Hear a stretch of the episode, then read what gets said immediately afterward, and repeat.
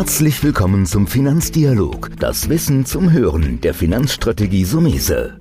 Vermögensaufbau und nachhaltige Strategien zur Geldanlage, das sind unsere Themen. Sie erhalten tiefe Einblicke und wertvolle Insider-Tipps. Schön, dass Sie dabei sind.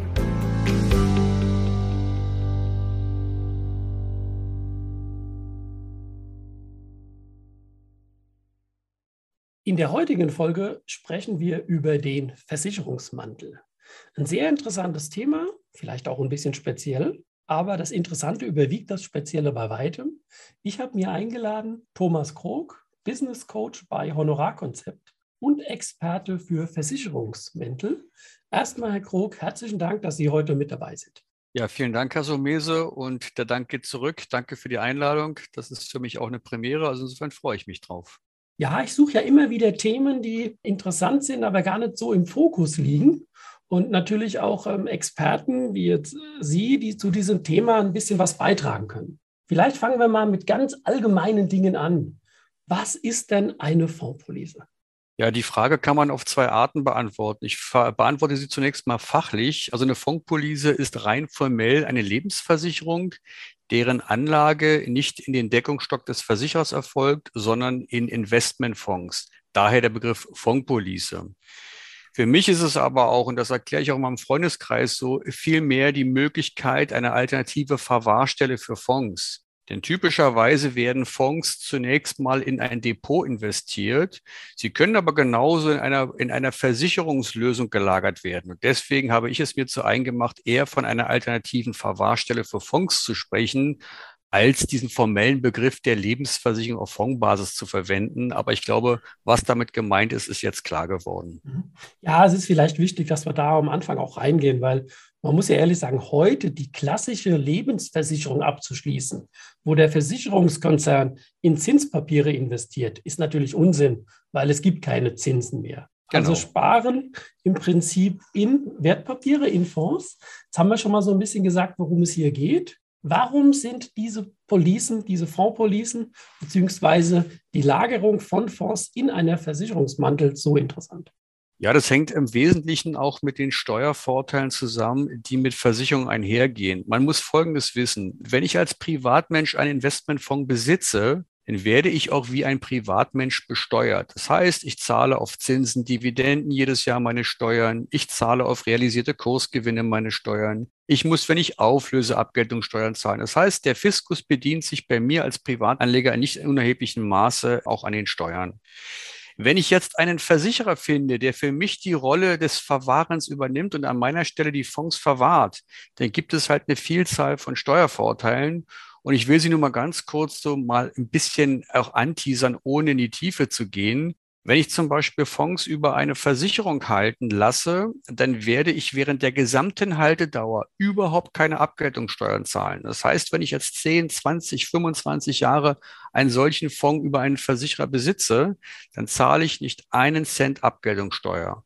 Und auch am Ende bei Auflösung ermöglicht es mir der Staat, dass bis zu 65 Prozent meiner Gewinne steuerfrei an mich zurückfließen, während es bei Depots im Idealfall maximal bis zu 30 Prozent sind. Also jetzt ohne da ins Detail zu gehen, ist es einfach so, der große Vorteil einer Police und der Reiz einer Police ist es, dass ich in steuerlichen Genuss komme, den ich selbst als Privatanleger nicht hätte. Mhm. Jetzt haben wir es schon so ein bisschen beleuchtet. Das ist richtig. Jetzt schließt sich mir so ein bisschen die Frage an, wenn ich noch tiefer nachfrage, die Vor- und Nachteile, weil jedes Produkt hat Vorteile. Wir lernen das gerade im Bereich der steuerlichen Gestaltung. Das ist ja fast ein Thema wieder für einen Steuerberater, weil wir machen ja hier keine Steuerberatung, sondern können die Themen erstmal anreißen. Gibt es da eine Schwelle, wo man sagt, es lohnt sich ab einem gewissen Volumina weil es ist ja auch so, wenn ich jetzt, ich mache mal ein Beispiel, 20.000 Euro in den Fonds investieren will und brauche das Geld in den nächsten drei, vier, fünf oder sieben Jahre wieder. Das ist dann wieder ein Punkt, wo ich sage, das ist wahrscheinlich eher das klassische Depot, weil da habe ich ja auch noch einen Sparerfreibetrag, der mir auch helfen wird. Ja, da würde ich auf jeden Fall mitgehen. Also die, die Laufzeitlänge und die Höhe des Volumens determinieren so ein bisschen, ob das Depot besser ist oder die Police. Ich würde auch nicht als, selbst als Fan der Police nie sagen, dass die Police immer die bessere Anlageform ist, sondern es steht und fällt wirklich mit der Frage, die Sie gerade genannt haben. Und wenn man mal so Vor- und Nachteile gegeneinander abwägt, ich mache es mal relativ einfach. Wenn ich mit einer Police ein Euro Steuern sparen kann, den ich als Privatanleger nicht sparen kann, gleichzeitig aber die Police zwei Euro kostet, ich glaube, da weiß jeder Erstklässler, dass das ein schlechtes Geschäft ist. Das macht gar keinen Sinn. Das heißt, es steht und fällt mit der Frage, wie viel Vorteile habe ich durch die Police und was kostet mich die Police? Und man kann auch dann auch ruhig über die Nachteile sprechen. Es ist ja nicht so, dass Policen frei von Nachteilen wären. Aber, und das ist mir ganz wichtig zu sagen, vom Gesetzgeber gibt es gar keine Nachteile, die in irgendeiner Weise einer Police verordnet werden. Alle Nachteile, die man von Policen so kennt, sind alles hausgemachte Probleme. Also ich komme mal zu dem Thema Gebühren. Wenn die Versicherer natürlich Kosten in einer Höhe in ihre Tarife einkalkulieren, die größer sind als die Steuervorteile, dann darf man sich nicht wundern, wenn das beim Anleger halt nicht gut ankommt. Und das Gleiche ist mit Laufzeitbindung, mit eingeschränkter Fondsauswahl, mit Stornogebühren, Kündigungsfristen und so weiter und so fort. Versicherer haben einen Haufen hausgemachter Probleme, sodass man eigentlich sagen muss, es gibt, wenn es Nachteile gibt, nur solche, die im vermeidbar wären, aber leider aufgrund vieler Versicherer äh, trotzdem noch gemacht werden, die Nachteile. Und insofern gilt es ganz genau zu gucken, ob ich es mit dem richtigen Anbieter zu tun habe oder nicht. Was aber auf jeden Fall unterm Strich bleibt, ist ein Steuervorteil, den kann und äh, den wird niemand den Versicherer nehmen. Und die Frage ist, welche Einschränkung müsste ich damit quasi auf mich nehmen? Mhm. Das ist doch ähm, einiges an Informationen, die wir vielleicht noch ein bisschen auseinandernehmen, weil ich habe mir auch für den Podcast die Frage überlegt, natürlich, wie findet man den richtigen Anbieter, wenn ich jetzt sage, okay, ich suche eine Gesellschaft, ich möchte in eine Fondspolice investieren. Welchen Tipp kann man so einem Anleger geben, der sagt, das könnte ich mir vorstellen? Ähm, ich weiß nicht, ob es da so eine Checkliste gibt, sonst hätte ich gesagt, könnten wir vielleicht unter den Podcast reingeben oder auf Anfrage rausnehmen. Ich versuche es nochmal zusammenzulegen. Also die Bedingungen, wie es oft im Versicherungsbereich ist, spielen also eine große Rolle, oder? Das ist das, was ich so ein bisschen raushöre. Ja, also zunächst mal so eine Checkliste gibt es nicht, aber ich würde jetzt mal rein aus Anlegerperspektive ganz pragmatisch und lösungsorientiert vorgehen. Wenn ich Geld investieren möchte, in x-beliebigen Betrag, sei es 50.000 Euro, ich habe zunächst mal keine Notwendigkeit, kurzfristig darüber verfügen zu wollen. Dann werde ich mich einem Spezialisten äh, anvertrauen, in dem Fall vielleicht Ihnen, Herr Somese, und einfach mein Anliegen schildern. Sie werden wahrscheinlich herausfinden, wie meine Risikotoleranz ist und mit mir erstmal erarbeiten, wie grundsätzlich mal so eine Portfoliogestaltung aussehen kann. Und da geht es noch gar nicht um die Frage, ob ein Depot oder eine Police. Es geht erstmal um die Portfoliokonstruktion an sich. Und wenn ich feststelle, dass in Ihrem Portfolio Investmentfondsbausteine vorhanden sind, die bei den meisten Versicherern gar nicht verfügbar sind, dann scheiden die schon deswegen aus, weil es kann aus meiner Sicht nicht sein, dass sich der Anleger an dem Fondsauswahl, an der Fondsauswahl des Versichers orientieren muss, sondern zunächst mal steht das Anlegerinteresse im Mittelpunkt. Und wenn jetzt dieses Portfolio gebaut ist und Sie sagen, da würde ich gerne ähm, oder da glaube ich, für, für dich Kunde ist eine Investition am sinnvollsten, dann können wir uns gerne im zweiten Schritt mit der Frage beschäftigen, welcher Anbieter bietet diese Fondskonstruktion an? Ist er von den Kosten moderat? Und da will ich nur mal kurz erwähnen, es gibt mittlerweile Anbieter, die ohne irgendwelche Vorlaufkosten auskommen. Also dieses, dieses weit verbreitete Thema, dass Versicherungen vorweg große Kosten ähm, haben, das ist meist immer noch so, aber es gibt auch ein paar rühmliche Ausnahmen. Da gibt es gar keine Kosten vorweg. Das heißt, ich starte mit vollem Investment in die gleichen Fonds, die ich auch im Depot hätte. Und dann kann man vielleicht anfangen, darauf aufzubauen, genauer nachzuforschen, welcher Anbieter passt zu mir. Ja, da steckt ja einiges drin. Ich würde nochmal nachfragen. Vorauswahl ist, glaube ich, da ein sehr tolles Kriterium, weil es sind ja die Möglichkeiten, die ich wirklich, ich, ich sage jetzt mal als Berater, will ich natürlich eine riesige haben. Ich habe schon Dinge gesehen, wo ich gedacht habe, ja, da sind drei, vier Gesellschaften drin und dann hast du vielleicht 100 äh, Fonds zur Auswahl. Können Sie mal sagen, wo Sie so ein bisschen Standard sehen? Ist das die Zahl 1500 oder mehr? Nicht so eine, weil Sie kennen ja den Markt ein bisschen, wo Sie sagen, das ist eigentlich schon mal ein, ein Muss, weil wie gesagt, 10 ist ja auch eine Auswahl, aber das erscheint mir als Vorgesellschaft dann definitiv zu wenig. Ja, es kann sein, dass Sie mit den zehn Fonds genau einen Ihrer Anleger auch befriedigen können. Aber wenn Sie also Mese hunderte von Kunden haben, haben Sie hunderte verschiedene Risikoprofile und dann werden Sie mit 100 Fonds mit Sicherheit nicht hinkommen, weil Sie halt einfach die Vielfalt des Marktes benötigen. Mal ganz grob im Überblick. Es gibt Gesellschaften, die Spannbreite der Fonds ist zwischen 50 und die größte mir bekannte Fondsauswahl ist 8.500. Äh, in diesem Rahmen bewegt es sich. Wenn ich sicher gehen möchte, dass ich jedem meiner Kunden, jedem Anleger Anlegertyp auch zu jedem Zeitpunkt die richtige Fondszusammensetzung ermöglichen kann, dann wird es mit Sicherheit eher in die Richtung der äh, Anbieter gehen, die mehrere tausend Fonds zur Auswahl haben. Sind aber leider nur ganz, ganz wenig. Mhm. Also da haben wir doch schon mal eine Benchmark, wie man den Markt ein bisschen absuchen kann, ja, indem es wirklich vierstellige Angebote sein müssen von Fonds an sich. Meine Erfahrung ist auch oft, wenn ich manchmal Angebote auch von Mandanten sehe, die von anderen Gesellschaften kommen, dass ein Fonddepot, so wie wir es ja ohne Mantel jetzt in der Regel machen, im Prinzip ja immer wieder überprüft werden muss, gemanagt. Das ist ja in einer Fondspolice grundsätzlich nicht anders. Ja? Und ich weiß nicht, ob Sie diese Erfahrung auch denken. Ich habe dann die Erfahrung gemacht, es gibt dann Versicherungsmenschen, äh, scherzhaft Berater, die empfehlen eine Fondspolice und dann gucken sie die nächsten zehn Jahre gar nicht rein.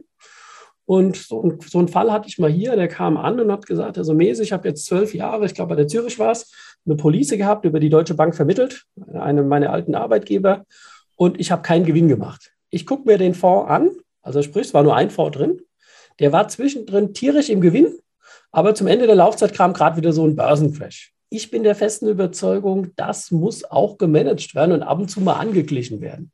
Wie sehen Sie das? Ja gut, die Pflege eines Portfolios ist mindestens genauso wichtig wie die Einrichtung eines Portfolios. Da sind wir vollkommen beieinander.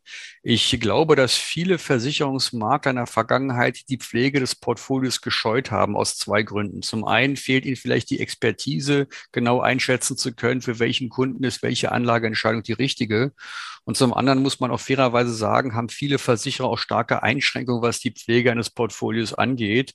Ich kann mich also an Anbieter erinnern, wenn man dann Fonds wechseln möchte, dann muss man ein Formular ausfüllen, das muss unterschrieben werden, das wird weggeschickt, dann weiß man ewig nicht, wann ist denn der Fondswechsel erfolgt, ist er erfolgt, zu welchem Kurs. Also die Portfoliopflege bei Versicherungen auf diese Art und Weise und im Gegensatz dazu bei modernen Depots und aber auch bei modernen Policenmänteln, wo alles online basiert passiert, da liegen auch Welten dazwischen. Und ich könnte schon mir vorstellen, dass der ein oder andere Vermittler eben das gescheut hat, weil er einfach gesagt hat, das ist zu kompliziert, ich habe zu viele Steine im Weg. Und dann hat man es leider wie in dem traurigen Fall laufen lassen zum Schaden des Anlegers. Ja, also in meiner Erfahrung ist es war gut gemacht.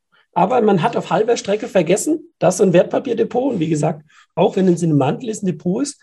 Jetzt gibt es noch eine Sache da draußen, dass es Anbieter gibt bei, bei V-Policen, die ein sogenanntes Ablaufmanagement haben. Die dann sagen, in den letzten fünf Jahren wird dann kontinuierlich der, sagen wir mal, Aktienanteil, die Aktienfonds reduziert bis auf null. Ich halte diese Modelle eigentlich, im ersten Moment hört sich das gut an, aber es kann natürlich genauso sein, dass in diesen fünf Jahren ja, die Kurse vielleicht gerade mal einen Crash erleiden. Und es wäre besser, am Ende ein bisschen mutiger zu sein. Wie sehen Sie das? Ähm, teilen Sie meine Skeptis, dass Ablaufmanagement nicht individuell genug ist auf die Person und auf den Markt? Und ist es eher eine bequeme Fonds für den Versicherungsmakler? Ja, also ich bin mal äh, ganz offen. Ich selber bin kein Freund von Ablaufmanagements. Und zwar aus folgendem Grund. Ein Ablaufmanagement äh, punktuell macht ja nur dann Sinn, wenn ich ganz zu einem bestimmten Zeitpunkt eine ganz bestimmte Menge Geld benötige, die vielleicht eben zur, zur, zur Tilgung eines Darlehens herhalten oder die Besitzer wechseln müssen.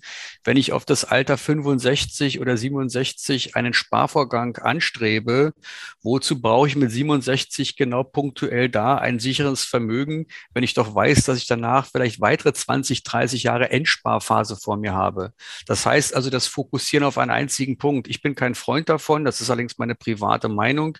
Ich würde für einen Ansparvorgang, der auf das Rentenalter ist, egal ob monatliches Sparen oder Einmalanlage, grundsätzlich kein Ablaufmanagement anbieten, weil wie gesagt, die Anlagedauer geht danach meistens noch mal ein paar Jahrzehnte weiter.